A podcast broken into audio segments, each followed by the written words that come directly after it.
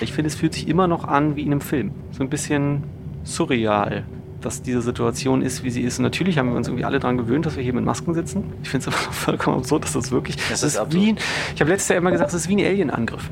Genauso wird sich das anfühlen, wenn plötzlich doch irgendwo einfach so ein UFO landet und die Aliens aussteigen. Ja. Du denkst zum ersten Mal, das kann ja jetzt nicht sein. Meine Damen und Herren, ich heiße Sie ganz herzlich willkommen zu einer neuen Folge unterwegs mit heute mit Tim Bensko. Er hat mich nach Potsdam gelockt quasi, was ich sehr gut finde, weil ich Potsdam sehr, sehr gerne habe. Es sind, weiß ich nicht, gefühlt 40 Grad Außentemperatur. Wir Mindestens. fahren Regionalbahn. Sie hören, er steht schon neben mir. Sie hören schon, das ist gut, wenn, äh, wenn man schon in der Anmoderation dazwischen redet als Gast. Das gefällt mir. 12.38 Uhr geht es mit dem RE1 nach Magdeburg. So, herzlich willkommen. Hallöchen. Soll ich Ihnen Tim Bensko noch vorstellen? Nee, ich glaube, Tim Bensko brauche ich Ihnen nicht vorzustellen. Sie kennen ihn. Er hat so viele Hits produziert, geschrieben, veröffentlicht und wir haben sogar fast zehn Jahre kurz mal die Welt retten. Das ist fast Ju- Es ist tatsächlich, ne? also heute auf den Tag genau, ist das erste Album zehn Jahre alt. Hat Ach heute, Gott. heute feiert zehnjähriges. Weltretten ist jetzt schon zehn Jahre und drei Wochen. Was hast du für Erinnerungen an, an die Zeit vor zehn Jahren? Also das äh, vorrangige Gefühl war Panik. Ich äh, habe so lange darauf gewartet, dass ich äh, endlich Musik machen kann und war immer der festen Überzeugung, dass ich damit meinen Lebensunterhalt verdienen werde. Ja, Und äh, bevor, geklappt. Ja, ja, aber bevor dann so der erste Song rauskam und dann auch das erste Album, war ich mir ganz sicher, das kann nichts werden. Warum sollte das jemand kaufen? Warum sollte sich das jemand anhören? Warum sollte das jemand gut finden? Ich war wirklich panik, panisch. Ich habe wochenlang nicht geschlafen. das sind diese Zweifel, die irgendwie die alle KünstlerInnen mitbringen, ne? Ja, vor allem dann, wenn man es halt nicht mehr in der Hand hat und gar nichts mehr machen kann, es nicht mehr beeinflussen kann, findet man plötzlich eigentlich alles grauenhaft, was man da angestellt hat. Ja. Dass man dann doch nicht mehr will, ne? Die doch nicht, die, do- die CD doch nicht veröffentlichen. Na Das doch, das schon. Das, das war, da war schon auch viel Arbeit steckte da drin. Das wäre schon besser gewesen, wenn sie rausgekommen wäre. Aber ja, man hat halt überhaupt kein. Also man kann gar nicht mehr einschätzen, ob das jetzt gut oder schlecht ist, was man da macht. Man hat überhaupt kein Gefühl mehr. Wir haben dann ja auch dann noch irgendwie ein Video gedreht für Weltretten und so. Das war auch alles eine Katastrophe eigentlich.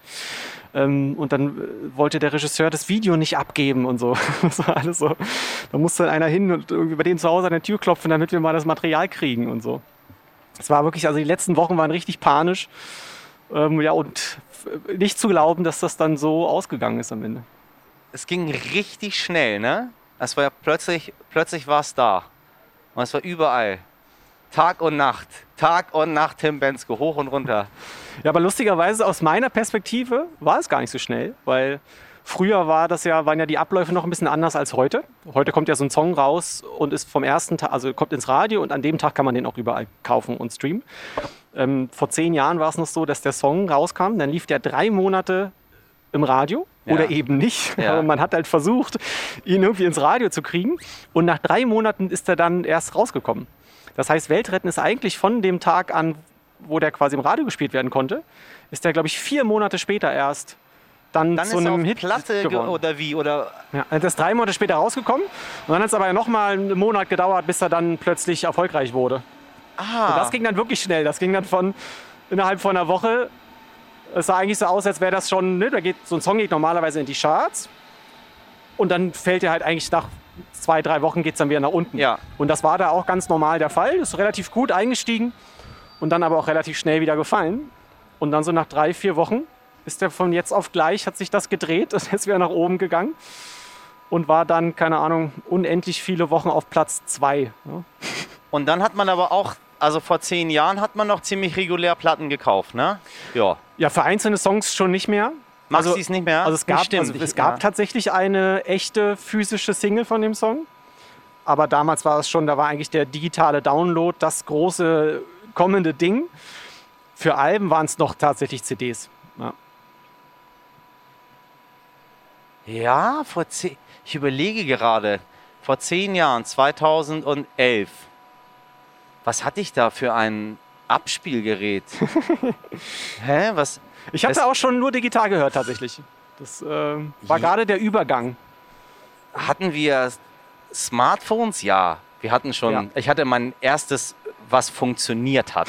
was sich anschalten ließ. Ja, also was, ähm, was nicht versehentlich ins WAP gegangen ist und du danach irgendwie eine Hypothek auf das Haus deiner Eltern aufnehmen musstest. So.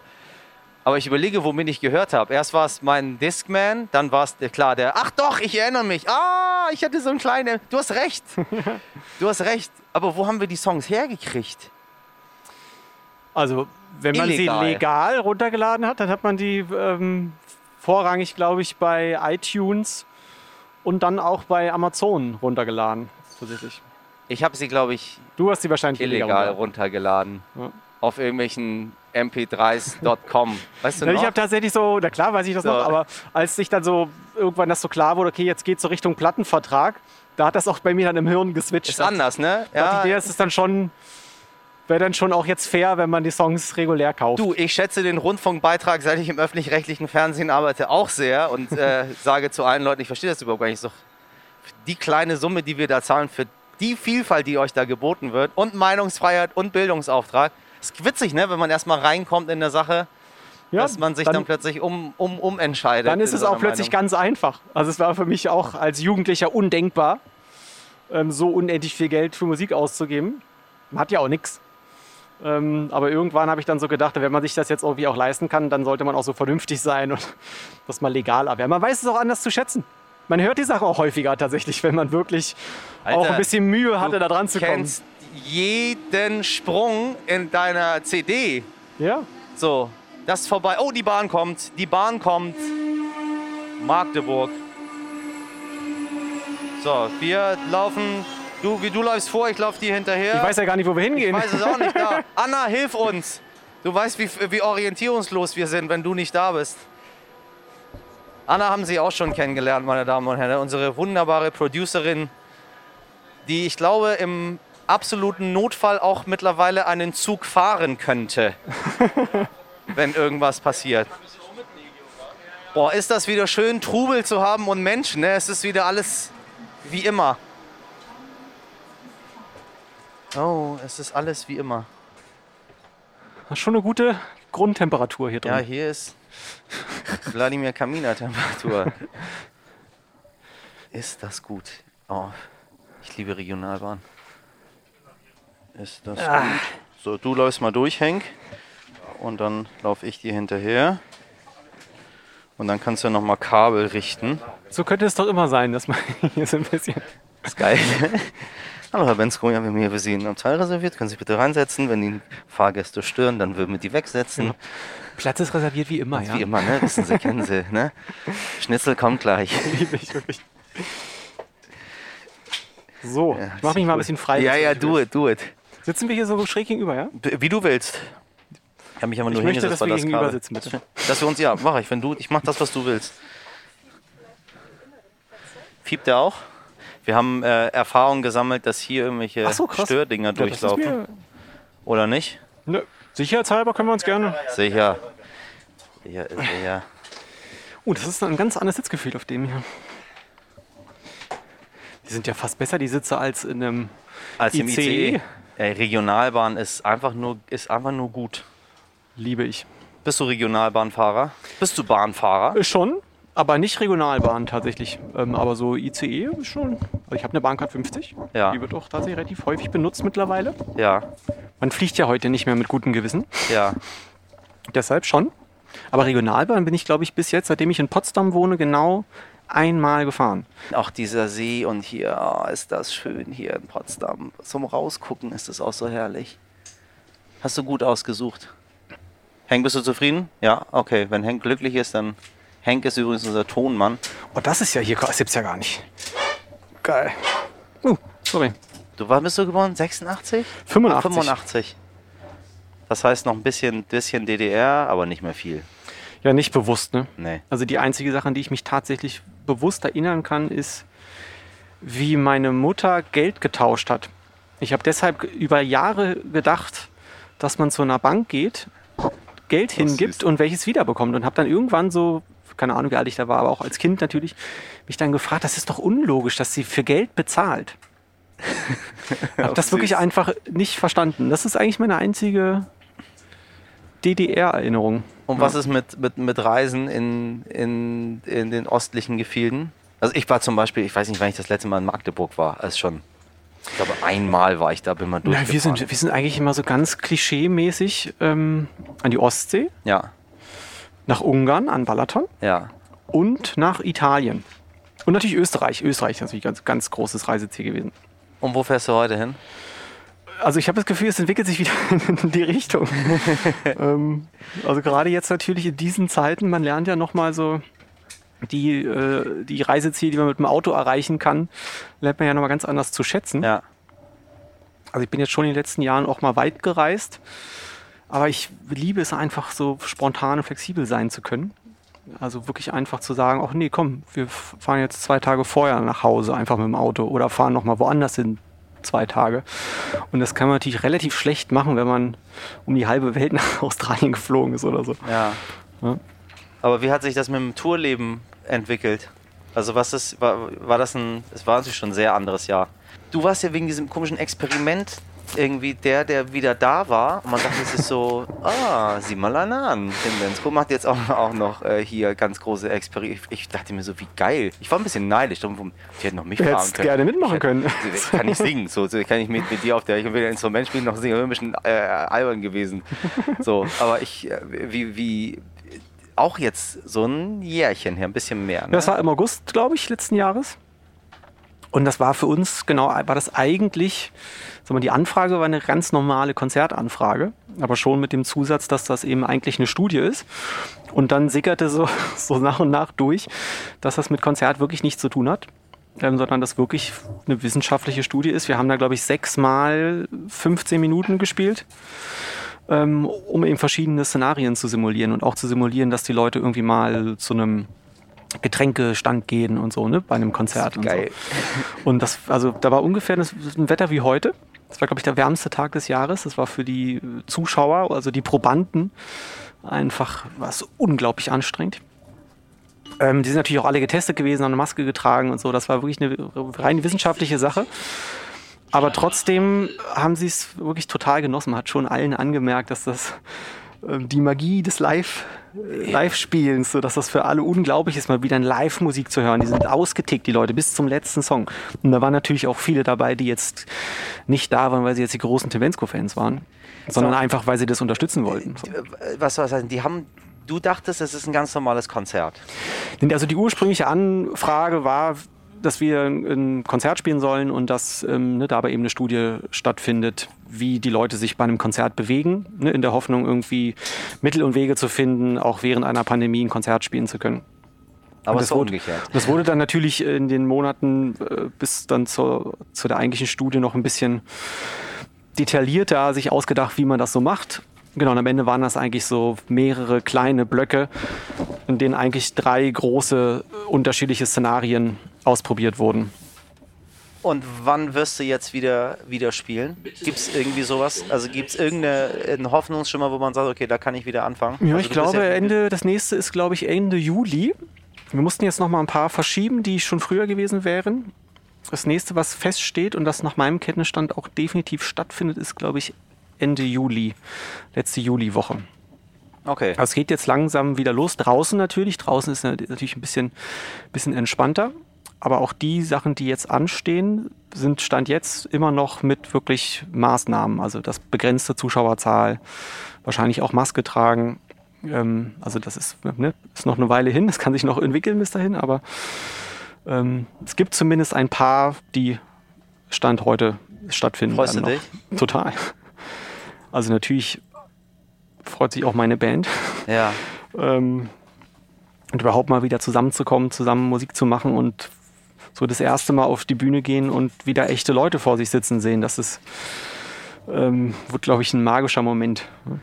Also ich frage, weil ich habe gemerkt, dass es doch nichts für mich ist. Ich mache das ja jetzt seit 20 Jahren, Bühne und Veranstaltung und Moderation und irgendwie die Poetry Slams in Hamburg und auch Riesenhäuser immer. Und ich habe es auch immer sehr genossen.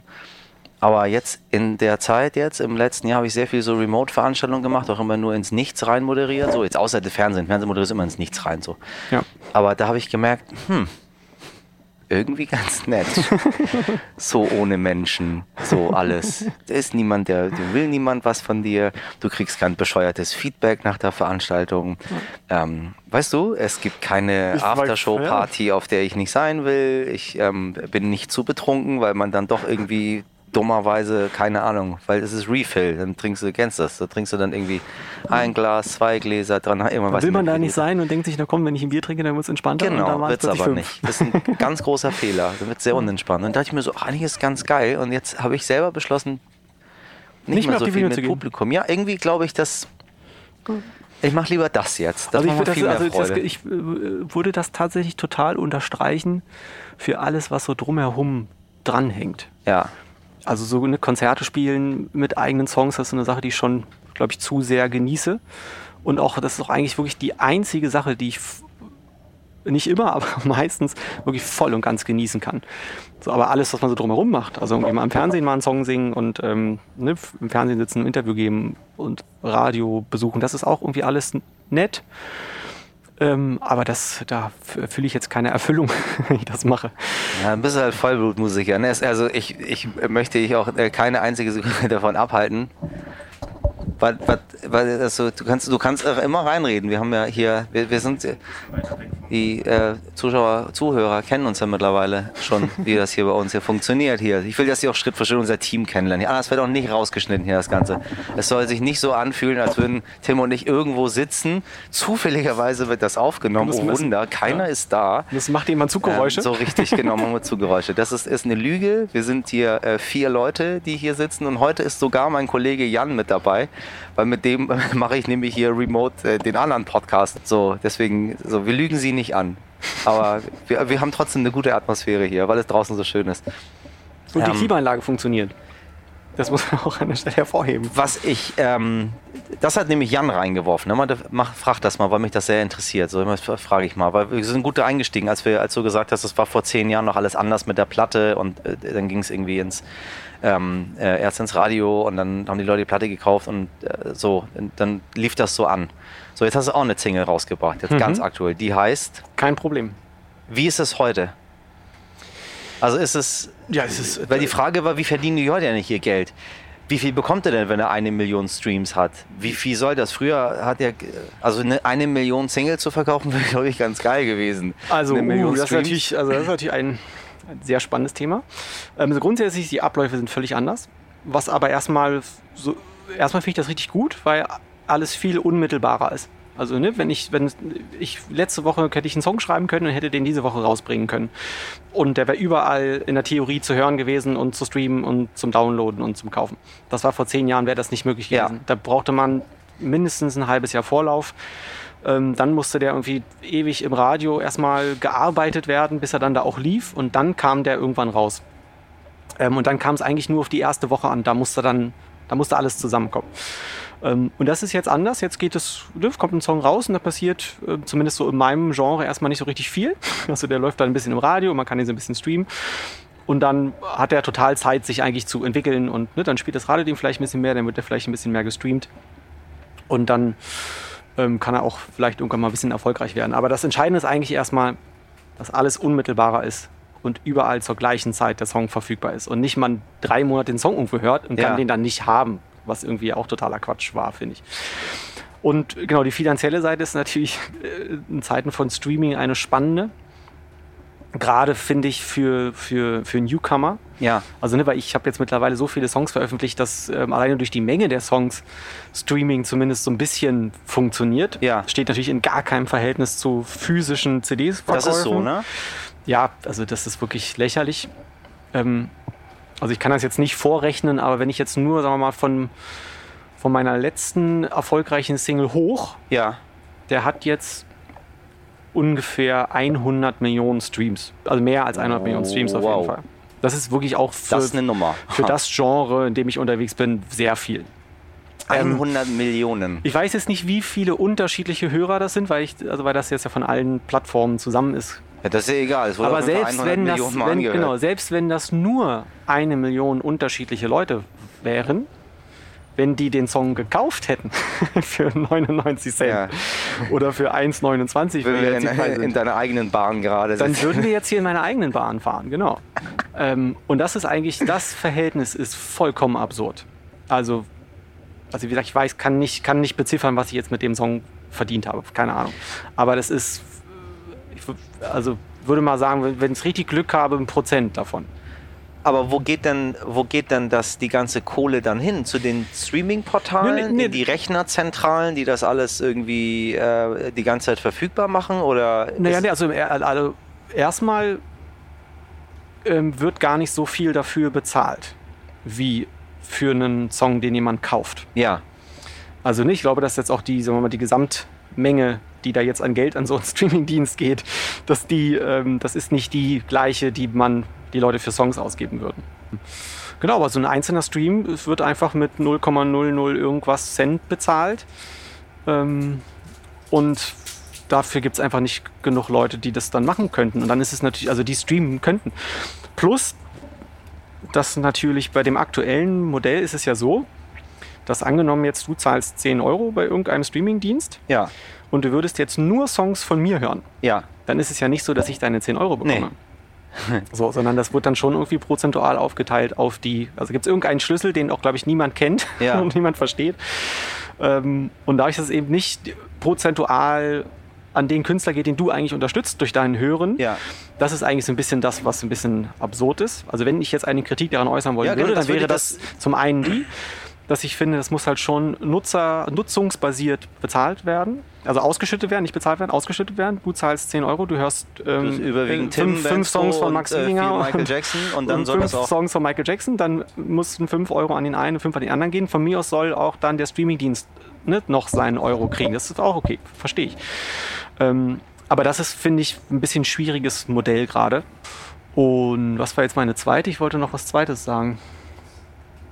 Achso, und das Zweite ist natürlich, dass es total altersspezifisch ist. Ne? Also wenn man sich jetzt so, also du wirst halt viel gestreamt, wenn du in den Charts bist. Also auch in den Spotify-Charts oder Apple Music-Charts, Deezer-Charts, wie sie alle heißen. Die Problematik ist, wenn man jetzt sich ganz nüchtern fragt, wer hat denn Zeit zu streamen? Also wer kann denn einen Song oft hören? Ja. So, und das sind natürlich vorrangig sehr junge Leute. Also sind quasi diese Charts von sehr jungen Leuten bestimmt. So. Ähm, Und das macht dann, das hat natürlich Konsequenzen. Äh, weil Krass, weil du dann nicht. quasi, Du wenn du recht. nicht, wenn jetzt, ne, wenn jetzt, sagen wir mal, ein Zehnjähriger nicht meine Zielgruppe ist und der Richtig. nicht meine Sachen streamt, dann tauche ich da nicht auf. Das und das geht jetzt nicht nur für mich, das, ich sehe das immer so hauptsächlich für, für, für, für Newcomer, die irgendwie versuchen, mal Fuß zu fassen, weil das nahezu unmöglich ist, wenn man nicht ein ganz bestimmtes Genre macht. Ähm, weil du tauchst dann in diesen Charts nicht auf. Wenn du in diesen Charts nicht auftauchst, dann schaust, äh, tauchst du in Dann- den richtigen, allgemeinen Riesencharts nicht auf. Dann sind aber quasi die, die, die Medien funktionieren, also Fernsehmedien, Radiomedien funktionieren halt dann aber doch immer noch so wie vor Total, ein paar Jahren. Die total. gucken dann in den Charts und sagen, naja, da ist das ist jetzt nicht in den Top wir mal an. 100, dann kann er ja nicht erfolgreich sein. Richtig, richtig. Aber der Witz ist, es kann sein, dass mehr unterschiedliche Menschen diesen Song gestreamt haben, als ähm, ich bei anderen Songs ich verkauft hätte quasi. Aber dadurch, dass ich halt nicht pro Mensch, der das hört, 1,29 Euro, also dass ich 1,29 Euro bezahlt werden muss, sondern eben der Streamingdienst 0,00001 Cent ausschüttet, ist das natürlich eine Milchmädchenrechnung. So. Da bin ich noch nie drauf gekommen. Danke für diesen Gedanken. Stimmt, ich habe mich gewundert bei einigen Leuten, warum die so aber Milliarden Aufrufe auf einigen Songs haben, wo ich mir denke, so, hm, Ja, sind die ange also, wer hört? Und ja, klar, junge, Junge Leute Leute? haben viele Zeit, viel Zeit zu Aber, bei mir war das früher auch, als ich, also als ich ein Kind war, da habe ich, bin ich zu Hause, habe ich meine Schuhe angezogen, dann habe ich mir die Kopfhörer reingemacht, meinen CD-Player und dann habe ich bis zur Schule habe ich Musik gehört. Ja. Auf dem Schulhof, das war noch nicht so modern damals. Das wird ja passiert ja heute auch mit Smartphones, dass dann die ganze Zeit die Sachen davor gespielt werden. Ähm, genau, wir haben natürlich total viel Zeit und das macht am Ende einfach Sichtbarkeit von der Musik, die halt da gestreamt wird. So. Und ja. Also die Lösung ist, haben wir nicht. Naja, die Lösung wäre tatsächlich, also ein Teil der Lösung mindestens wäre, ähm, das nutzungsbasiert auszuschütten. Weil ne, es geht ja diese ganzen Charts sind ja immer umsatzbasiert. Da geht es immer um Umsatz. Da geht es nicht um Menge von Songs, die gekauft wurden oder Menge von Songs, die gestreamt wurden, sondern um Umsatz, der damit generiert wurde. Und wie gesagt, wenn es um Menge geht, wäre es eine andere Kiste. Mhm. ähm, dann würde, glaube ich, auch ähm, Popmusik, normale Popmusik in den Streaming-Charts besser funktionieren. Ähm, aber das nach Umsatz geht, ist das ein bisschen schwierig. So ein Feld hätte ich so gerne. Wenn ich so ein Feld sehe, geht mir das Herz auf. Möchtest du gerne mal drüber laufen? Ja, ja, es ist so ziemlich, Tim hat es sehr schön gerade vorgemacht. Ich, mach's, ich erzähle Ihnen das jetzt nicht, aber es war sehr, sehr schön, wie er das gemacht hat, wie ich durch so ein Feld laufe. Aber ich glaube, das wäre nicht so ein gutes Feld zum Durchlaufen, aber es sieht schön aus. So, es gibt aber natürlich auch wirklich Sachen, die an Streaming eigentlich ziemlich gut sind. Die möchte ich nicht unerwähnt lassen, weil ähm, ne, für einen Künstler ist es eigentlich normalerweise so, wenn er irgendwie einen Song rausbringt oder ein Album rausbringt, dann hat das so eine gewisse Halbwertzeit. Ja. Ne, das kommt raus, dann ist das für eine gewisse Zeit irgendwie aktuell. Und dann geht das aber wirklich ganz schnell ist ins weg. Bodenlose. Also ne, so ein Album nach einem Jahr, im Normalfall verkauft man immer vielleicht also ein paar davon, wenn das erfolgreich war, aber eigentlich geht das auf Null. Und das ist eigentlich das Spannende an Streaming, dass das nicht passiert dass man quasi so ein bisschen auf Plateaus fällt. So, das macht eben gerade für Künstler, die viele Songs haben, immer wenn dann was Neues kommt, dann steigt dieses Plateau dieser Streams, die halt trotzdem ständig stattfinden. Und dafür finde ich tatsächlich Streaming eigentlich ganz spannend, dass Songs, die vielleicht nicht tagesaktuell sind, trotzdem noch äh, quasi ihre Hörerschaft die ganze Zeit haben. Ne, bei physischen Alben irgendwann hat man halt ein anderes im CD-Player liegen total. und hat total vergessen, dass man das von Michael Jackson auch noch hat. Ja. So, und dafür ist es eigentlich total gut. Ähm, ja, und am Ende des Tages, wenn alle streamen würden, also ne, wenn mit mehr Menschen, die streamen können, wird sich das Problem ein bisschen lösen. Plus, wie gesagt, dass es ganz schön wäre, wenn du nur Max Giesinger hörst, dass dann auch der das meiste davon hat. Tatsächlich höre ich nie Max Giesinger. Lieber Max, ich habe dich sehr gern, aber es ist tatsächlich es ist ganz selten. Aber Michael Jackson höre ich sehr viel. kann man Michael Jackson, darf man Michael Jackson noch hören? Wie stehst du zu dieser ganzen Das finde ich wirklich eine, kann man den Künstler vom Menschen trennen? Das ja. ist ja die große Quizfrage. Und ich weiß es wirklich nicht. Ich weiß es nicht. Ich höre das. Ich höre das immer noch, weil ich die auch. Songs unfassbar sind ja. immer noch und die Alle. Sachen klingen einfach. Alle. Genau, die klingen einfach als wären die nächste Woche produziert worden. Richtig. Und nicht äh, 100 Jahre. Schön gesagt, ne? ja. Das, also, ja, ich finde es schwierig. Ähm, diese, das ist ja eh heutzutage, also heute ist ja immer wieder die Frage, muss man jetzt jemanden sofort boykottieren oder nicht? Und ich weiß es wirklich einfach nicht. Ich weiß es nicht, ob das richtig ist oder nicht zu sagen, nee, wir spielen es jetzt nicht mehr, weil der Verdacht besteht, dass er äh, illegale Sachen gemacht hat. So, das, ich weiß nicht, ob man das trennen kann. Und auch wenn der dann ja schon verstorben ist, mhm. ist das dann nochmal eine Sondersituation? weil, ja, ich weiß weil nicht. er sich nicht mehr, weil, weil, nichts mehr aufgeklärt werden kann durch ihn selbst. Ja, aber genau, aber wenn man auch ne? vielleicht, ne, dadurch, dass er eben auch nicht mehr da ist, ja nochmal mehr die Kunst von der Person getrennt ist. Ja. Ähm, also ja, ich für mich persönlich, ich höre das immer noch, ich finde es immer noch gut. Ähm, aber zum Beispiel Songs von Xavier Du höre ich mir nicht mehr an. Das habe ich tatsächlich auch nie getan. Wie ja. konnte man sich denn je Oh, ich fand, der, ich finde, dass das schon. Er ist schon ein stimmlich. Guter, ja, stimmlich. Ähm, es gibt wenig Stimmen, recht. die einen so ja, die Hosen ausziehen können. Ziemlich außergewöhnlich. Aber jetzt, wo er, letztens habe ich irgendeine Sache gesehen, wo er eigentlich er fast wörtlich gesagt hat, dass das alles ein bisschen Berechnung war in die Songs. so, in der Hoffnung, dass sich viele Leute um ihn scharen, damit er sich das jetzt da erlauben kann. Und dann habe ich gedacht, okay, dann, wenn das nicht mal zu dem Zeitpunkt ernst gemeint waren, die Texte, dann wow. Das hat er gesagt? Ja, so habe ich es so hab verstanden, sage ich mal. Ist jetzt das kein Zitat, ne? aber ich habe das so verstanden, dass es schon das Ziel hatte, so bekannt zu werden, dass man dann eben auch mit solchen Sachen sich durchwursteln kann. Aber das muss man, aber da muss ich sagen, Respekt, das ist ihm ziemlich gut gelungen. Das ist ihm sehr gut gelungen. Also wenn man, wenn man ja. das so gut berechnen kann, muss ja. man sagen, äh, Xavier, hast du gut gemacht. Ja. Ja, aber das, ja. Aber das höre ich nicht mehr, weil ich das einfach dann nicht mehr glaubhaft finde, die Sachen. Ne? Und das finde ich so ein bisschen schade, weil ich finde, dass da auch wirklich gute Texte dabei sind. Und es gibt ja, eine ja, Menge, schon. die sich dann auch irgendwie die Sachen aus Texten ziehen. So, also so habe ich früher Musik gehört, immer wenn, weil ich nur Songs gehört, die irgendwas mit mir angestellt haben, habe immer auf Texte gehört und so. Wenn ich aber weiß, dass derjenige das eigentlich vielleicht gar nicht so richtig ernst gemeint hat und das ähm, nur zum Mittel zum Zweck war, dann jetzt wird so einiges, so 2006 WM. Das hat er auch alles nur gemacht, damit er dort äh, in Berlin mit allen auf der Bühne stehen kann und hey, hey, hey, hey, hey. Das wäre schon das wäre sehr weit vorausgeplant gewesen. Traue ich ihm zu. Ja, er weiß ja alles sowieso besser als andere Leute. Bist du Fußballer noch durch und durch oder nicht mehr? Ähm, also ich, äh, ich bin Fußballfan, ich gucke mir das gerne an, halte mich auch für einen unglaublichen Taktikfuchs. oh, ein Bundestrainer sitzt mir gegenüber. Genau, ein Bundestrainer. Aber ähm, für mich ist das wirklich ein Spiel. Ich kann das nicht, ich, mir fällt das sehr schwer, das zu ernst zu nehmen. Und es äh, gibt ja dann so die eine oder andere Fangruppe, die dann sehr das sehr ernst nimmt und glaubt, dass da irgendwie Leben und Tod von abhängt, wie jetzt die eigene Mannschaft spielt. Ja. Das habe ich nicht. Für mich ist das ein Spiel und ich finde das, wenn ich in einem Stadion bin, total schön, wenn da irgendwie, das ist für mich eine Familienveranstaltung. Also Ja. wenn da irgendwie Familien sind so, und ähm, mag halt leider diese aggressive Seite vom Fußball überhaupt nicht. Aber so an sich, das Spiel gucke ich super gerne und gebe die ganze Zeit durchgängige taktische Okay, es ist- Anweisungen. Ist anstrengend mit Fußball zu Nee, das glaube ich nicht. Das glaube ich eher lustig. Ich springe ja noch auf und so und, äh, und, und, und freue mich richtig doll.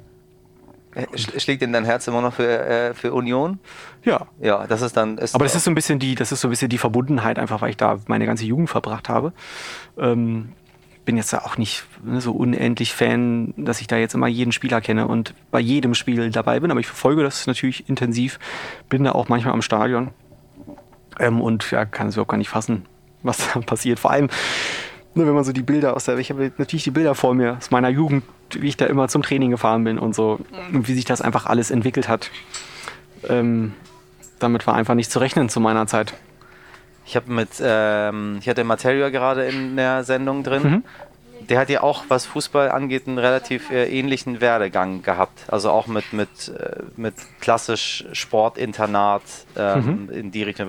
Gab es ja im, in Westdeutschland, ist ja weitestgehend fremd gewesen. Das war ja schon eine Sache, die Ja, man mittlerweile gibt es das auch. Mittlerweile gibt es ja total so. Ne? Man wurde ja, Ja. so ein bisschen, äh, wurde ein bisschen adaptiert, aber es ist ja, ich kenne es auch aus dem, aus dem Iran viel, weil das ist irgendwie so, alles was so äh, östlich der, des Eisernen Vorhangs war, hat sehr viel ähm, mit, mit, mit, mit fachspezifischen Dingen gemacht. Also du, du, dich bilden wir mal in Mathe aus, dich Mhm. bilden wir in Naturwissenschaften aus, dich in Kunst, dich in Sport so. Jetzt fängt man hier auch an, wenn man gemerkt hat, hm, es wäre vielleicht ganz gut, die Leute mal das machen zu lassen, wo sie sagen, da habe ich richtig Lust drauf. Ja, das Ähm, äh, würde aber Sinn der machen. hat auch, also ja, ist so ist klug so. Aber du hast, ähm, du wolltest dann irgendwann nicht mehr. Ja, also ich glaube, also der Unterschied ist jetzt da auf jeden Fall, dass ähm, ich jetzt so selber nie äh, eine Profilaufbahn vor mir gesehen habe. So. Also ne, ich habe irgendwie bei Union gespielt und war auf einer Sportschule, habe ich äh, viel Fußball gespielt. Ähm, aber wirklich, weil mir das Spaß gemacht hat. Also ne, das hat mir Freude bereitet und ich habe auch schon irgendwie verstanden, dass das sinnvoll ist, lieber da meine Zeit zu verbringen, als irgendwie alleine zu Hause rumzuhängen. So, oder mit irgendwem irgendwo rumzuhängen, einfach. Ähm, Profi hätte ich, glaube ich, nicht werden können, dafür war ich nicht gut genug und das wollte ich auch nicht, weil für mich immer klar war, ich will Sänger werden. So, und ich Das würde, wusstest du damals schon? ja, ja. Und ich würde wetten, dass Materia auch viel besserer Fußballer war als ich und wahrscheinlich auch mehr Potenzial gehabt hat, das wirklich zu was zu bringen als Sportler. Ja, ihr seid beide, habt ihr gesagt, dass, dass, dass man irgendwie auf, auf das Business da keinen Bock hatte. Ähm, Weißt du, ja, genau, also ich fand es tatsächlich auch irgendwann so, habe ich, also es klingt jetzt ein bisschen gemein, aber ich dachte dann noch irgendwann, es wäre auch mal ganz schön, sich unterhalten zu können mit jemandem. Und das ist irgendwie mit nicht, mit nicht jedem Fußballer ist Nee. das drin. Nee, das fällt Ähm, immer weg. Also man muss schon sagen, dass in meiner Mannschaft schon wirklich viele, ich finde, ganz normale Kinder waren. Also da waren jetzt nicht äh, keine äh, so Proll-Fußballer, wie man das manchmal sich so vorstellt. Aber wir sind ja am Fußball schon weit verbreitet, wo dann wirklich es nur um Fußball geht und nichts anderes mehr im Leben da ist. Und das fand ich irgendwie, habe ich so gedacht, nee, also wäre schon schön, wenn man auch mal sich einfach ne, normal verhalten würde und sich normal unterhalten kann. Und wie ging es dann weiter? Bist du, also wenn man ja Sportschule macht, dann ist man ja doch sehr viel auch damit beschäftigt. Also Ja, der, der ist, Weg äh, ist ja schon relativ klar, wo er hin soll. Ja, der ist zumindest äh, ja, für die Schulzeit klar, dass man da eben ein bisschen mehr Sport hat. Also ich hatte in der Schule auch nochmal, glaube ich, zweimal Training, so fußballmäßig. Und hatte halt die Möglichkeit, Sport im Abi zu machen, was, glaube ich, zumindest damals nicht immer ging, wenn ich Mhm. mich nicht täusche. Genau, und ich habe dann, also ich habe eh, ich habe lange versucht aufzuhören. Dann musste ich erstmal meiner Mutter vorbeikommen, weil die unbedingt wollte, dass ich weiterspiele. Ähm, Und dann irgendwann habe ich dann gesagt, jetzt ist wirklich gut und ich will ja Musik machen, dann wäre doch irgendwie schlau, wenn ich dann jetzt mal ein Instrument lerne. Und das war dann eigentlich mein Argument, dass ich jetzt aufhöre und die Zeit, die ich dann zur Verfügung habe, dafür nutze, ein Instrument zu lernen. Also ne, Gitarrenunterricht nehme. Wie alt warst du da? Also 15, 16 würde ich 15, sagen. 16. Ja, ich war genau, ich war in der B-Jugend gerade. Glaube ich, erstes Jahr B-Jugend und hatte dann auch einen komischen Trainer und war auch eh verletzt immer und das hat mir einfach keinen Spaß mehr gemacht und genau, und dachte mir, wenn, man kann nicht immer nur davon reden, dass man Sänger wird und ich hatte zu dem Zeitpunkt schon fünf Jahre davon geredet, dass ich Sänger werde und dann, genau, habe ich direkt dann im Anschluss eigentlich angefangen, Gitarrenunterricht zu nehmen. Und dann hast du es geschafft. Naja, das Gitarre, also es war fürchterlich, ne? Also mein Lehrer war, war richtig nett, aber irgendwie hat das nicht so richtig gut funktioniert, weil ich immer, ich habe dann immer so Hausaufgaben gegeben und gesagt, okay, du musst jetzt das und das lernen, hat er mir irgendwelche Noten hingelegt, dann bin ich nach Hause gegangen, direkt, also nach dieser Stunde nach Hause gegangen, habe das geübt und konnte das nach einer Stunde. Und dann habe ich natürlich die ganze Woche über nicht mehr geübt und dann bin ich dahin und musste das vorspielen, konnte das nicht spielen. Und dann ist mir irgendwann einfach aufgegangen, dass das Problem ist, dass ich gar nicht diese Noten lese, sondern das eigentlich auswendig lerne. Ja. Und wenn ich aber dann vor dem sitze und dann den Druck habe, fange ich an, die Noten zu lesen, kann das kannst du einfach gar nicht spielen. Und genau, der hat dann, ne, nachdem er dann gefühlt das zehnte Mal zu mir sagte, dass ich üben soll und das irgendwie können muss, äh, habe ich dann gesagt, ja, das Problem ist nicht, dass ich das nicht übe, sondern dass ich das, glaube ich, falsch speichere, weil ich das einfach auswendig lerne. Und dann hat sich das ja relativ schnell für mich herausgestellt, dass dieser Weg, das so zu lernen, nicht der richtige ist. Und dann bin ich so ein bisschen dazu übergegangen, das eher autodidaktisch zu machen und habe eh dann eigentlich nur so viel gelernt, wie nötig war, um Songs zu schreiben. Also ich bin immer noch kein begnadeter Gitarrist. Ähm, ich kann die halten, die Gitarre, das ist gut. Oh, kann, du spielst schon ziemlich gut Gitarre. ja, ich kann so ein bisschen Akkorde schrammeln und ähm, habe so einen Groove, den ich spielen kann. Der berühmte Bensko Chuck. Der ist in meiner Band schon berühmt berüchtigt, weil ich den immer spiele. Äh, Das ist auch das Einzige, was ich kann.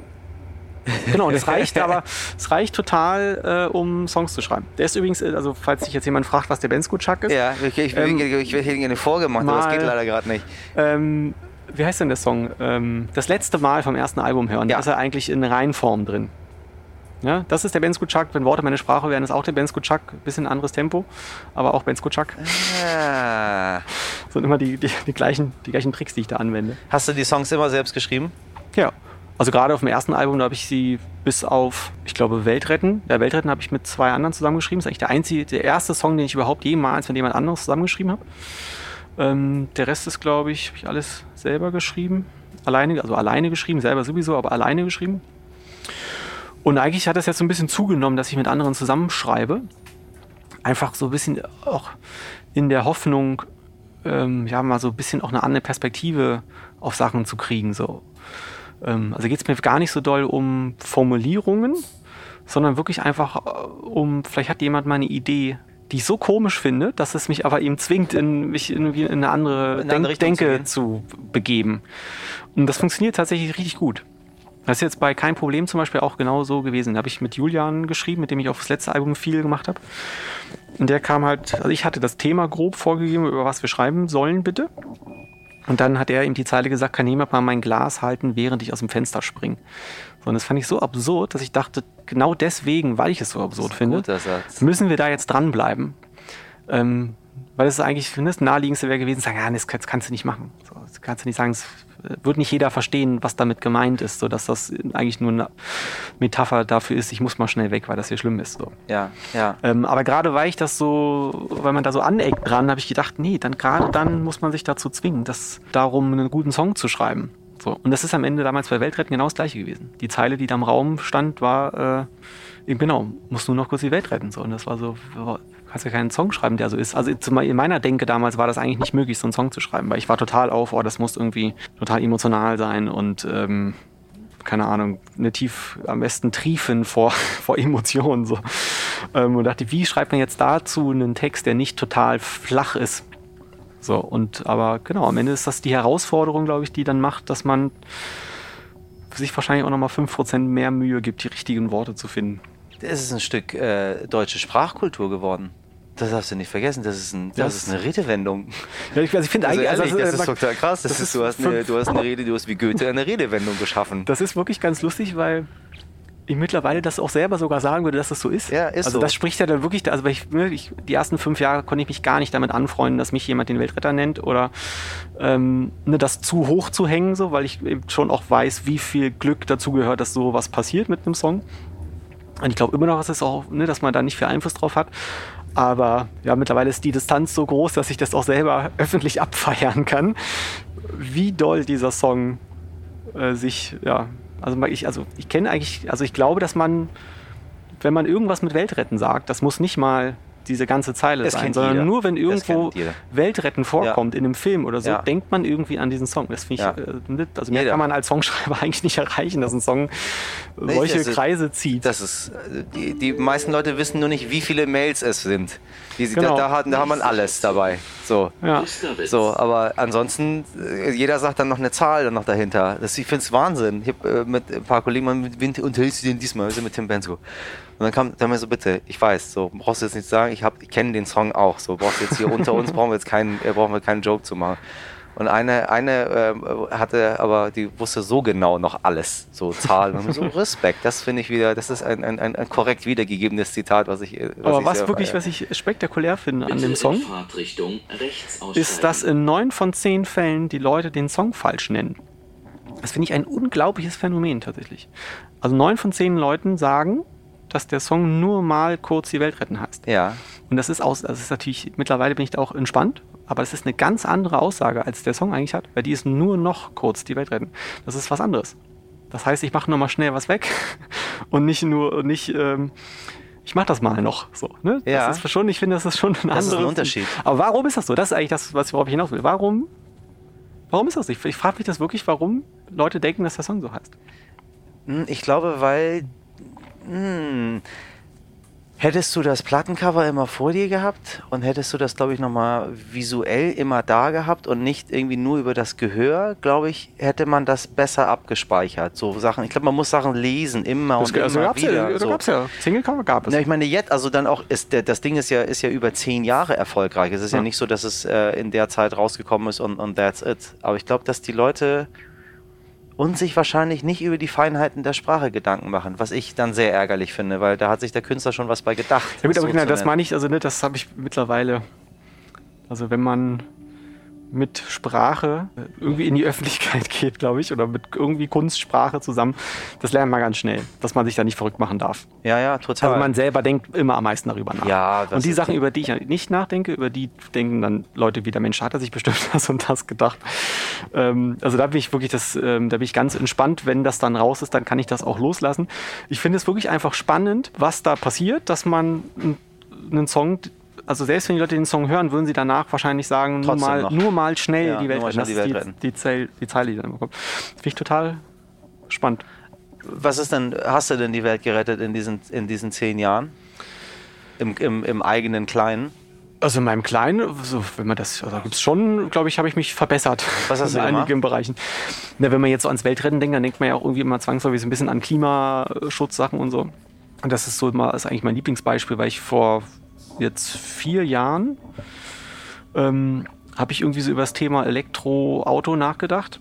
Und da war so mein erster Gedanke, ja, das mache ich dann, wenn es dann soweit ist. Also wenn alle soweit sind, dann, Ja, genau, kenne ich. dann lege ich mir so ein Ja, Elektroauto zu. Richtig, warte ich noch einen Moment. Und als ich das fertig gedacht hatte, habe ich dann so gedacht, nee, das ist doch genau das. Ähm, man kann nicht immer warten, bis alle das machen. Und ähm, wenn ich mir so ein Auto jetzt leisten kann, ja, das kostet irgendwie vielleicht jetzt ein bisschen mehr als ein Verbrennerauto, aber ich könnte mir das jetzt leisten und dann könnte man doch damit mal den ersten Schritt machen, so in der Hoffnung, dass das Leute ansteckt. So. Und habe das dann gemacht und ist wirklich witzig, weil ich die ersten zwei Jahre an einer öffentlichen Ladestation laden musste, weil ich zu Hause nicht laden konnte. Und ich habe es wirklich nicht übertrieben. Ich habe jeden Tag, jeden Tag Menschen erklärt, wie ein Elektroauto funktioniert. Jeden Tag. Immer wenn ich an dieser Ladestation war, kamen Menschen auf mich zu und haben gefragt, oh, wie lange geht er denn jetzt? Und wie weit kommen Sie denn damit? Ähm, und habe da wirklich zwei Jahre so ein bisschen ähm, ja, aufgeklärt, weil eben ganz viele Irrglauben unterwegs sind. Was sind, Thema. die, was sind die größten? Irr- Ich bin, ich bin, ich, vor die, ich brauche kein Auto, muss ich sagen. Ich mache alles zu Fuß eigentlich, so und dann ähm, mit dem Rad und mit der Bahn und mit dem Flugzeug und mit allem. So, ich kann, tut mir leid, es ist bei mir so wie es ist. Ich sage Ihnen das ganz offen. Das meiste mache ich zu Fuß tatsächlich. Äh, aber ich habe, ich finde E-Autos einfach ganz geil. Ja, genau. Ich bin auch so ein Technik-Feini, Ja. es kommt auch noch dazu, neben dem. Äh, Neben Fußball und, ähm, und äh, Musik äh, kann, ist er noch Technikfreak. Ja, Okay. aber ich meine so neben dem, dass das natürlich irgendwie äh, kli- klimatechnisch Klima. irgendwie ein bisschen Ja. vernünftiger ist, Es ist ähm, ganz fahre ich so einfach ab, weil das so technisch einfach, ich Ja, liebe es, so. dass mein Handy das Auto an- und ausmachen kann und ich meinem Handy sagen Was kann, lad das mal Tesla? auf. Ja. Oh, wie geil. Ja. Sehr gut. Ist immer gut. Ich liebe Leute, die Tesla haben, weil aufgrund meiner Tesla-Aktien, meine Damen und Herren, ist es immer hilfreich, wenn Sie Tesla kaufen. Damit unterstützen Sie auch ein bisschen diesen Podcast, Ja. muss ich damit Bin sagen. ich auch Ich habe dafür. sie leider verkauft, alle, weil sie so tief waren. ja, das ist natürlich Und dann sind sie sehr gestiegen, aber keine Sorge, ich habe andere gute Aktien, die sind dafür gestiegen. wie ist denn, äh, erzähl mal, äh, wie lange, ähm, na, mit Tesla kommt man schon, kommt man schon weit? Ja, realistisch kommt, also äh, mit dem, den ich habe, äh, komme ich, wenn ich ganz normal fahre, ohne jetzt irgendwie extra vorsichtig zu sein, aber auch nicht rasend, sagen wir mal, mit einer Durchschnittsgeschwindigkeit auf der Autobahn von 150 komme ich ähm, immer 350 Kilometer weit. Das bedeutet für mich von Potsdam nach München, dass ich genau einmal kurz stoppe. Und muss ich sowieso, weil ich meine Blase schafft es nicht. ähm, dann stecke ich den an so eine Ladestation und ich schaffe es nicht in der Zeit auf Toilette zu gehen und vielleicht noch irgendwie ein Wässerchen zu kaufen oder Nein. ein Brotsessen. Bis, und dann ist der schon voll. Also ich komme da im Auto an und der ist schon wieder bei, keine Ahnung, 85 Prozent. Ähm, und ne, mehr lebt man den unterwegs jetzt sowieso nicht, weil das dann in keinem Verhältnis mehr steht, wie lange es dauert und wie weit du damit kommst. Ich dachte, man muss da immer äh, über Nacht irgendwie bleiben Ja, und das ist genau- irgendwie zwölf Stunden. Das meine ich mit aufklären. Okay, dann klären wir das. Das Ähm, finde ich nämlich interessant, weil das also, ist wichtig. Wenn wir Punkt die Welt Nummer retten wollen, ist- dann ist es genau. ein guter Punkt erstmal. Punkt Nummer eins ist, dass die Frage nach Reichweite, ich glaube, für 99 Prozent der Menschen Völlig vollkommen irrelevant. irrelevant ist. Weil, wenn man zu Hause die Möglichkeit hat zu laden, selbst wenn das normaler Hausstrom ist, ist das Auto immer voll. Also wenn man quasi, angenommen, man würde jetzt in Berlin wohnen und hat da ein Elektroauto, es ist egal, was der für eine Reichweite hat. Man schafft es einfach nicht, dieses Auto leer zu fahren. Ähm, für die paar Leute, die damit Langstrecken fahren müssen, gibt es mittlerweile eigentlich an jeder Raststätte Ladestationen. Und das sind dann Schnellladestationen, die natürlich dann je nachdem, was man für ein Auto hat, ähm, einfach wirklich super schnell laden. Es gibt welche, die irgendwie, keine Ahnung, 350 Kilowatt laden. Also da dauert es, glaube ich, irgendwie 10 Minuten und das Auto ist von 5% auf 85. Also man bildet sich immer selber so ein bisschen ein, dass man die ganze Zeit fährt. Aber ich glaube, irgendwie 85%, 90% der Zeit steht ein Auto. Ja. Und wenn das in der Zeit immer an, am Stecker steckt, dann geht das schon. Die einzige Einschränkung, die ich machen würde, ist, man muss schon zu Hause laden können. Das wäre schon irgendwie ganz gut. Das macht alles viel einfacher. Wenn man jetzt in einer Mietwohnung wohnt und dann nicht eine Ladestation direkt vor der Haustür hat, das ist dann schon ein bisschen nervig. Aber wenn man irgendwie die Chance hat, das zu tun, weil man irgendwie, keine Ahnung, eine Tiefgarage da zu Hause hat, wo so ein Wobei, Ding ist. also so. Ähm, wenn du sagst, das, das geht schon an den, an den Schnellladestationen und so geht das relativ fix. Ich würde mit einem normalen Auto würde ich auch irgendwo tanken. Das dauert ja auch Ja, die gibt es 20 aber halt Minuten. tatsächlich nicht in der Stadt so richtig. Ne? Also da gibt es so, gibt's so ein paar vereinzelte, glaube ich. Das sind aber auch nicht diese super schnellen, sondern eher so ein Hybrid aus normal, schnell und schnell. Also ich weiß, dass Tesla, die haben in Berlin jetzt so einen City Charger, Ja, aber da kann man doch Stand heute zumindest nur mit einem Tesla dran laden. ja. Ähm, aber ja, das, wie gesagt, das würde ich nicht empfehlen. Also wenn man muss schon zu Hause laden können, aber da gibt es ja auch selbst in Mietwohnungen mittlerweile ja Möglichkeiten dafür zu Und sorgen, was dass ist man mit das da diesem, kann. mit diesem äh, autonom Fahren und so das ist beim Tesla? Ja, das ist ja in Deutschland nur zu Teilen bis jetzt erlaubt. Ja. Aber es ist am Ende des Tages aktuell ein, ich sag mal, ein erweiterter Tempomat mit Spurhaltesystem. Und was das wirklich eigentlich abgespaced macht, ist, dass der eigentlich eigenständig Spuren wechseln kann. Also du musst halt nur blinken und dann wechselt er die Macht Spur er für das dich, dann ja. auch? Und das ist erstmal, also es ist auch nicht jedermanns Sache natürlich, ne, aber ähm, ich habe auf jeden Fall die Erfahrung gemacht, dass ich viel, viel entspannter Auto fahre. Also währenddessen schon entspannter und natürlich dann auch danach. Es schreckt mich einfach gar nicht mehr an, weil ich den auf der Autobahn die ganze Zeit alleine fahren lasse. Also nicht, ich muss nicht bremsen, weil der von alleine bremst. Der sagt mir, wann ich eine Spur wechseln soll. Ich blink dann nur. Ähm, und das ist wirklich irgendwie ein bisschen entspannter. Aber es ist das noch wirklich kein autonomes Fahren in Deutschland. Nee. Nee, autonomes Fahren habe ich jetzt in der Bahn. Das ist autonomes Fahren. Da komme ich. Das ist auch einer äh, am Steuer, ne? Ja, aber also für mich. Ich Ja, sitze ja und dann ist Ja, als Beifahrer ist immer autonom. Ist ist irgendwie ist das irgendwie easy so, weil am Ende also Ja, am Ende wäre eh die Lösung, dass niemand Auto fährt. Das ist mir schon klar, ne? dass, also, dass, äh, dass jeder einzeln äh, sich fortbewegt. Das ist ja eigentlich so ein bisschen das der ist, Quatsch. das ist der größte, weil die alle eigentlich immer äh, alleine in den Autos drin sitzen. Ganz genau. Und Das, ist, schon irgendwie- richtig. Okay, was hast, wie hast du noch die Welt gerettet? Ja, also ich finde immer, das sind eigentlich so, so Kleinigkeiten. Ne? So dieses, äh, es ist so einfach, Leuten zu sagen, ey, warum schmeißt ihr immer euren Müll auf die Straße? Ähm, also ich habe letztens einen gesehen, der hat wirklich während der Autofahrt so eine Red Bull-Dose aus dem Fenster geworfen. kenne ich diese So. Menschen. Gut, der ist dann auch noch an der nächsten Ampel ausgestiegen und hat den vor sich ähm, auf die Scheibe geschlagen. Habe ich noch nie gesehen, unglaublich. Die kenne ich auch, die Leute. Ähm, Jetzt nicht aus einem persönlichen Umfeld oder so. Aber habe ich schon mal gehört, dass es diese Leute gibt. Aber ich finde, das sind so, ne, so Kleinigkeiten, das ist irgendwie einfach zu sagen, warum machen die alle, warum macht ihr das? Und selber macht man es dann aber, ne, den Kaugummi spuckt man dann doch irgendwo hin. Und das, da versuche ich tatsächlich, ähm, das einfach nicht zu machen, mich da irgendwie halbwegs anständig zu benehmen. Und was willst du? Bist ja herzlichen Glückwunsch, bist ja Papa geworden, wie wir, Vielen Dank. Äh, wie wir gesehen haben. Das ändert auch die Welt. So, Das- die, die eigene Welt ist ändert das, glaube ich, ziemlich heftig. Man sieht jetzt nicht, wie die anderen beiden die ganze Zeit am Nicken sind. So. Ja, ja, die nicken immer. Das ist, da brauchst du gar nicht hier. Das ist hier, das ist immer das, das Nicken. Aber das hat, äh, das ändert schon, das ändert schon die Welt. Was willst du denn da hinterlassen? Weil das ist ja, finde ich, nochmal noch mal eine ganz krasse Sache. So, wir, wir, also, wir werden jetzt nicht ewig auf dieser Welt bleiben. Ja. Und aller Voraussicht nach, wenn wir jetzt nicht beide äh, 120 werden, äh, werden wir wahrscheinlich so noch ganz gut durchkommen. So, es wird schon schwieriger werden. Also wir sehen es ja jetzt schon, es ist sehr, sehr warm, was wir in Deutschland in der Form nicht normal hatten. Ja. Aber die werden noch ein bisschen älter. So, So wird es noch wärmer. der wird, äh, der wird noch eine Jahrhundertwende miterleben. So. Ja. Und dann ist die Überlegung, was hinterlassen mit denen, ne? Ja, also ich hoffe so ein bisschen darauf und glaube da auch eigentlich fest dran, dass die Menschheit sehr dazu neigt, wenn es dann fünf nach zwölf ist, doch alles zu mobilisieren, um Probleme zu lösen. Das glaube ich auch. Ähm, also ich finde, dass jetzt ja die Corona-Situation eigentlich ein ziemlich gutes Beispiel ist. Ne? Da ist in der Berichterstattung ich sage, die ist sehr negativ. Da wird nur eigentlich über Fehler berichtet, die gemacht wurden. Ähm, und das ist auch richtig, dass über diese Fehler berichtet wird. Aber so in der Gesamtheit ist es ja unfassbar, dass in so einer kurzen Geschwindigkeit äh, ein Impfstoff gefunden wurde und so viele Leute einfach jetzt schon geimpft sind. So. Das ist absoluter Genau, und das- Wahnsinn, das ist- was wir gemacht haben. Genau, es ist immer noch so, dass es, es schmälert nicht, dass das einfach eine unfassbare Krise ist und dass da echte Menschen tagtäglich immer noch sterben. Ja. Aber ich finde es trotzdem, das muss man zumindest irgendwann mal anerkennen, wie krass wir dieses Problem eigentlich gerade in der, also im Großen In, in lösen. der ganzen Welt für Genau. sieben Milliarden Menschen. Und äh, das, ich habe irgendwie so bei dieser Klima, äh, bei dieser Klimakrise habe ich das Gefühl, das wird da auch zwangsläufig passieren. Es wird zu spät sein, wenn das passiert. Aber ich habe die Hoffnung, dass es noch nicht zu spät, zu spät ist. Also ich glaube, dass dann schon so viel kaputt sein wird, dass man, also ja, es einfach wahrscheinlich keine Worte dafür gibt, es zu beschreiben, aber trotzdem glaube ich, dass wir die Kurve kriegen werden, zwangsläufig. Ich brauche Zwänge. Also ich schaffe es nicht, ich bemühe mich, ich äh, wirklich, ich versuche es. Ich hole mir auch, deswegen frage ich auch, weil ich mir versuche immer wieder Tipps zu holen.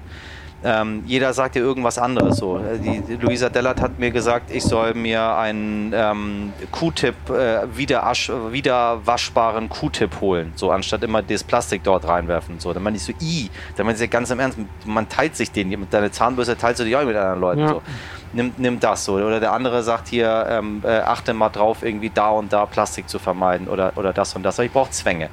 Also wenn jetzt, wenn jetzt die Bundesregierung beschließen würde, es gibt keine Flüge mehr zwischen Hamburg und Frankfurt, dann hätte ich ja gar keine andere Wahl, mich Ja. zu entscheiden, möchte ich heute die Bahn nehmen oder das Flugzeug, was passt mir gerade besser, würde ich aber die Bahn nehmen. Fertig so. Und es wäre es wär wie immer. So. Weil ich sowieso in 95% der Fälle die Bahn nehme und diese 5%, wo ich es nicht mache, die sind halt ultra Ja. schädlich. Und da äh, wäre ich sehr dankbar, völlig egal, welche Partei das macht. Äh, Aber es ist ja eh nicht mehr abzuwenden, dass ähm, Zwänge kommen. Also Ja, aber guck mal, die sagen jetzt wieder. bei den Vorgaben, die es da so gibt, die sind ja gar nicht einzuhalten mit den Gesetzen, die es da gerade gibt. Aber guck mal, dann sagen sie, bis 2030 versuchen wir irgendwie äh, es ähm, Inlandsflüge ähm, vermeidbar zu machen. Das ist mir zu wenig. Ja, ja, ich genau. würde mir, ich würde, also ich weiß, es ist schwierig, aber es geht meistens, ist es gar nicht so schwierig technisch umzusetzen. Es ist eher Lobbyarbeit, wo man sagt, nee, wisst ihr was? Wir haben, äh, wir haben ein, ein sehr gut ausgebautes Schienennetz in unserem Land. Das machen wir mal so. Wir wollen auch nicht mehr, dass so viele Leute alleine mit dem Auto in der Gegend rumfahren. Wir packen überall mal Ladesäulen hin, damit die Leute einen guten Anreiz da haben, wenn jemand in einer Mietwohnung sitzt und sagt, du, ähm, wie soll ich das machen? Ja, Herr Bensko, Sie haben mir gut reden. Ich hab- besitze hier irgendwie im äh, achten Stock irgendwie in der Platte. Wo soll ich denn da mein Auto laden? So, ja, pack den Leuten das dort unten hin und dann genau. sagt jemand das vielleicht auch. Da muss man Anreize schaffen, plus manchmal muss man auch jemanden zwingen. Was ist der äh, Ausblick für äh, dein persönlicher Ausblick für äh, 2022? Ähm, ja, also ich hoffe sehr, dass das das erste Jahr dann mal wieder wird, in dem wir mal eine Woche nicht darüber nachdenken, dass wir uns gerade in einer Pandemie befunden haben. also, dass man mal zumindest mal eine Phase hat, in der wir nicht das Gefühl haben, dass das irgendwie alles komisch ist. Weil ich finde, es fühlt sich immer noch an wie in einem Film. Es ist irgendwie so ein bisschen surreal, dass diese Situation ist, wie sie ist. Und natürlich haben wir uns irgendwie alle daran gewöhnt, dass wir hier mit Masken sitzen. Ähm, aber es ist doch trotzdem vollkommen absurd. Ich finde es vollkommen absurd, dass das wirklich. Es Es ist ist wie ein, ich habe letztes Jahr immer gesagt, es ist wie ein Alien-Angriff. Genauso wird sich das anfühlen, wenn plötzlich doch irgendwo einfach so ein UFO landet und die Aliens aussteigen. Ja. Du denkst zum ersten Augenblick, das kann ja jetzt nicht sein. Und dann ist es aber doch so. Und ich hoffe, dass man nächstes Jahr mal kurz wieder das Gefühl hat, dass man oder dass wir einfach auch das, die ganzen Schäden, die da entstanden sind, dass die irgendwie sich mal, dass man sich denen mal widmen kann. Weil ich glaube, das dicke Ende kommt erst noch. Also, ne, Was denn, was denn? ne, Stichwort Insolvenzen von, von Firmen, das ist ja alles, ist ja, glaube ich, immer noch ausgesetzt, dass man das melden muss. Und ich glaube, dass dann nächstes Jahr einfach, boah, wenn so viele Firmen einfach den Bach runtergehen. Ähm, plus Inflation, das merkt man jetzt schon. Ich wollte letzte Woche ein Fenster bestellen. da kam dann, du wieder einen Ball durchgeschossen? ja, so ungefähr. Also, ne, und äh, der Preis, der da aufgerufen wird, mittlerweile unfassbar.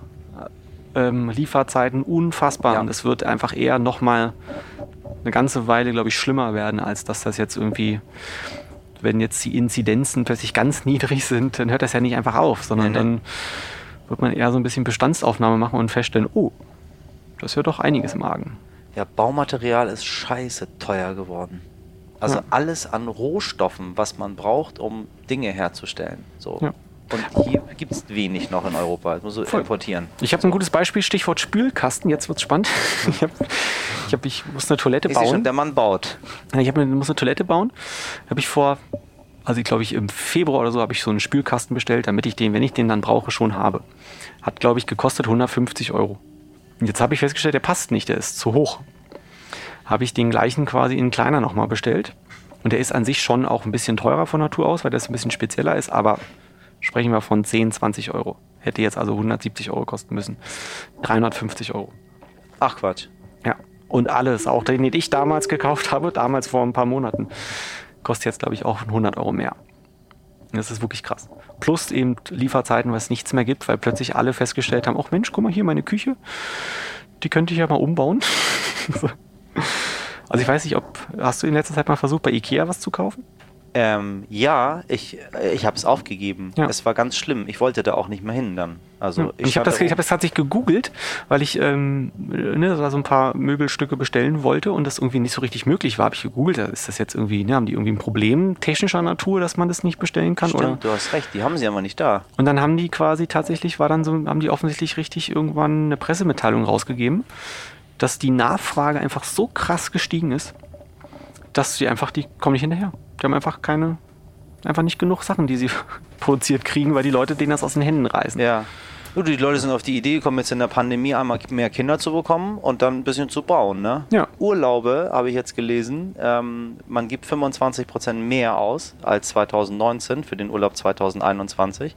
Krass. Und man bleibt anstatt durchschnittlich 8 bis 10 Tage jetzt gerne schon 14 bis 16 Aber, Tage. aber mehr ausgeben, weil man weiter wegfliegt? Oder? Nee, ich glaube einfach, weil man merkt, also die, die, die Statistik sagte, weil die Leute einfach mehr bereit sind auszugeben und ich glaube, weil sie einfach einen Ticken mehr Geld jetzt gerade da haben, weil sie den, das Urlaubsbudget, wenn sie dann Ach so, weil das aufgespart wurde, so, ja. dass das irgendwie aufgespart wurde. Ja, Also das ist so durch, durch alle Gesellschaftsschichten durch länger.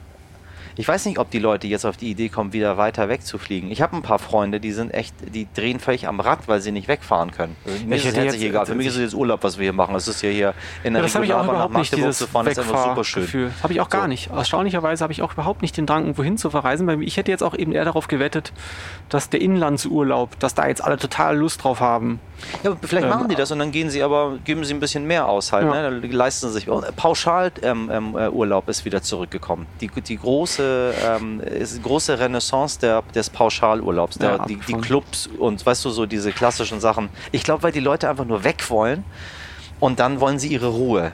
So, Ja. sie sind so hungrig danach und dann wollen sie, dass irgendwie alles, äh, jemand sich um alles kümmert da um sie herum. Genau, würde ich verstehen. Ja, aber das ist ja, ich glaube, dass da so viele, man merkt es ja schon bei sich selbst, was das mit einem macht, die letzten anderthalb Jahre. Das plötzlich bewertet man ganz viele Dinge ganz anders. Ich wäre jetzt auch, letzten Jahr war ich immer irgendwie, ja, ich fliege irgendwo hin, damit ich da irgendwie meine Ruhe habe. Und jetzt bin ich total auf, nee, ich möchte eigentlich irgendwie innerhalb Deutschlands mit dem Auto irgendwo hinfahren. Ja. So, ähm, und ich glaube, das ist ja bei, bei vielen das so ist, dass sie da ein bisschen anders auf Dinge gucken gerade. Was sind deine Sehnsuchtsorte? Wo würdest du gerne noch hin?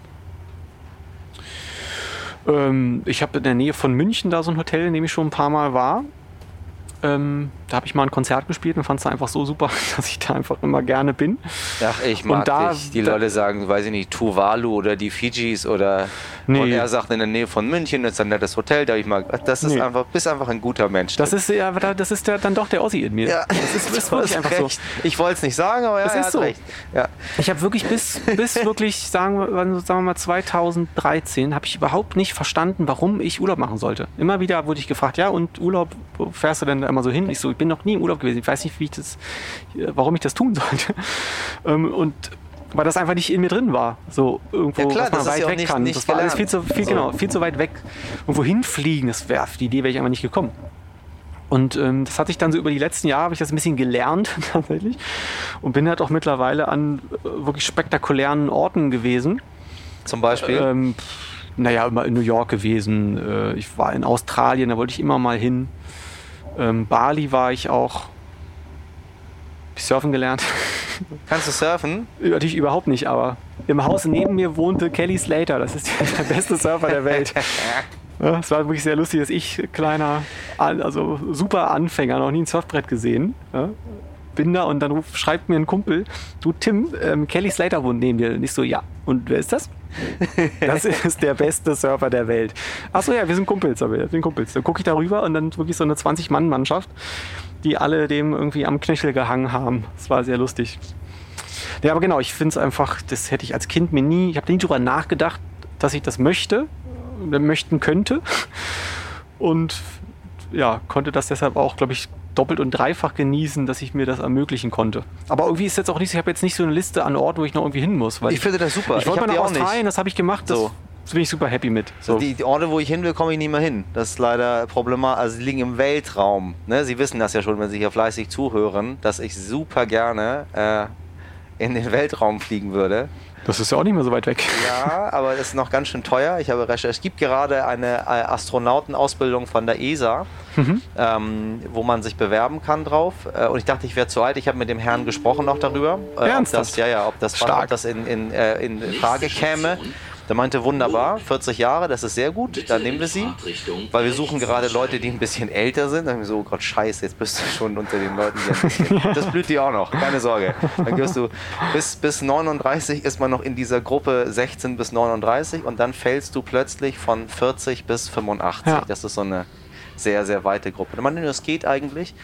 Aber ich müsste noch irgendwie naturwissenschaftlich promovieren oder so. Habe ich so, wunderbar, geben Sie mir Eine kleine Doktorarbeit zum. Thema Astrophysik schreiben. Genau, dann promoviere ich und dann ähm, soll ich teamfähig sein. So noch meinte er, es ist gut, wenn Leute irgendwie ähm, ja, teamfähig mit Teamfähigkeit Das wäre ganz gut, wenn du im Weltall mit zwei anderen Mit unterwegs bist. so. Und was krass war, er hat mir erzählt, dass die ähm, jetzt auch, ähm, wie haben sie sie genannt? Ähm, die, die, die Paranauten von den? Paralympics. Hm. Also ähm, sie wollen vorwiegend gerne Menschen mit Behinderung auch haben, weil er meinte, ganz viele Dinge, die auf der Erde eine Behinderung sein könnten für Menschen, sind im Weltraum keine Behinderung. Zum Beispiel irgendeine Form von Gehbehinderung. Ja. Weil du bist ja schwerelos. Da habe ich mir so krass, habe ich mir noch nie Gedanken gemacht. Oder er meinte zum Beispiel kleinwüchsige Menschen. Da ist es wunderbar, weil das ist viel einfacher. So, die Luken und du, es ist halt Mhm. auf der, ähm, was ganz schlecht ist, sind Sportler. So, je größer das Herz Ja, ist oder je mehr Muskel Muskeln am Herz, so, da ja. muss man sich gar keine Sorgen machen, dass es passt alles super. Äh, ich bin, bin demnächst da. Also das wäre mein Sehnsuchtsort, aber das nur als kleiner Aber du kannst Scherz doch jetzt auch, jetzt hat doch, das ist doch auch gerade erst passiert. Es hat doch einer für 28 Millionen Dollar sich ähm, einen Platz Mhm, in diesem hier Amazon-Menschen äh, genau. Fluggerät gesichert. Wie heißt er? Ja, Jeff äh, Bezos. Genau. Das, der Preis wird auch fallen. Ja, aber dafür muss mein Podcast noch ein bisschen häufiger noch- gestreamt ja- werden. Tim. noch Sag zwei, ich mal, drei- sagen wir mal so eine Milliarde Mal. Zwei, drei- und dann wären wir genau. so in der Nähe davon. Dass Es gibt wir, doch jetzt auch Premium-Streaming-Podcast-Dienste. Ja, aber wir wollen ja, wir wollen ja, für, wir wollen es ja für alle Leute zugänglich machen und dann. Ja, aber bin ich auch dafür. Das Aber ist das der, glaube ich auch, Mond das glaube ich auch, dass wir das noch miterleben, dass ein Otto Normal Das. Mensch zu einem, also vielleicht immer noch, also das wird schon ein hoher Preis sein, aber es wird ein leistbarer Preis sein, dass ähm, ein Mittelständler, zum das Mond machen kann. kann. So, ja, als also neues- zumindest so ein, so so ein Parabelflug, Parabelflug, oder sowas. So, so ein bisschen ja. so, eine, so, eine, so eine neue Concorde quasi. Und das ist äh, so ein bisschen, finde ich, die Parallele zur Elektromobilität. Als ich vor vier Jahren äh, mein erstes Elektroauto hatte, wenn ich mich dann mit Leuten unterhalten habe, dann klang das immer bei allen so an, dass das so 10, 20 Jahre entfernt ist, bis das passiert. Die wussten gar nicht, dass es da schon unendlich viele Ladestationen gab, weil sie sie halt nicht sehen, denken sie, gibt's nicht. Ähm, und jetzt, und es hat eigentlich, hat das zwei Jahre gedauert. So seit, ist eigentlich so seit zwei Jahren, dass das plötzlich in aller Munde ist. Und also in meinem Verwandtenkreis, wenn sich da ein neues Auto zugelegt wird, dann ist das eigentlich meistens elektrisch schon. Und das hat nichts damit zu tun, dass ich jetzt elektrisch fahre, sondern ich beobachte einfach, dass es verändert sich, ja, ja immer klar, mehr natürlich. tun. Und das ist, ähm, glaube ich, auch bei dieser Weltall-Sache, ne, wenn die Leute Elon Musk davon reden hören, äh, zum Mars zu fliegen, dann wird das total belächelt. Aber wenn man sich da mal ein bisschen intensiver damit beschäftigt, ich glaube, es ist viel, viel näher, als wir das wahrhaben Als man wollen. glaubt. Und wirklich auch, glaube weniger als zehn Jahre, dass ein Mensch zum Mars fliegen Würdest du wird. mitkommen? Nö. Nee, aber wirklich, also wenn ich kein, wenn ich, Ja. wenn ich, wenn ich nicht Vater geworden wäre, Ja. dann ja, dann fände ich das Nee, nee, super. nee, du kannst wieder zurück.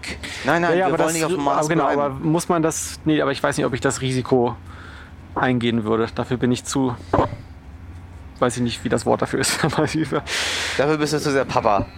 ja, auch nicht, aber so ich, mein Risikobewusstsein, sage ich mal, ist dann ein bisschen zu speziell für sowas, glaube ich. Warte ab, wenn das Kind das erste Mal sagt, ich habe keinen Bock auf dich. So, nee, ciao. Dann schicke ich das Kind zum Mars. Dann kriegst du das Kind zum Mars. Ich, wer- ich werde das übernehmen. Ich jetzt auch wieder heil zurück. Meine Damen und Herren, wir erreichen äh, in Kürze Magdeburg Hauptbahnhof ähm, mit den äh, Bildern.